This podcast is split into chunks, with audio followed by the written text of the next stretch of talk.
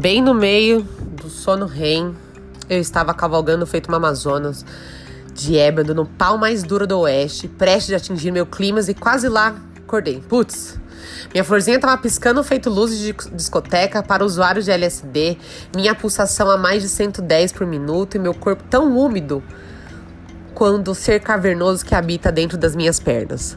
Do meu lado na cama, o doce sono do meu amado, numa respiração de calmaria, não condizia com o que eu encontrei em minha investida de acordá-lo. Seria sintonia, telepatia, comunicação pelo córtex? Bom, dentro do calção de seda já estava desperto meu gigante dragão duro, macio e molhado, só esperando os comandos de sua domadora. Então, delicadamente, acariciei sua cabecinha molhada, despertando meu amado de seu sono tranquilizado que subitamente beijou meus lábios e acariciou a minha bunda. É tão rápido quanto uma ninja, eu já estava montada em meu dragão pronto para dominá-lo.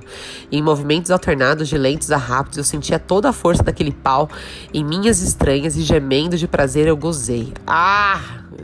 Gozei pra caralho, estremecendo toda. Em busca de saciar a sede de minha florzinha, continuei a domar aquele dragão até ele cuspir suas labaredas em formas de gozo, me fazendo tremer e entrar em erupção pela segunda vez.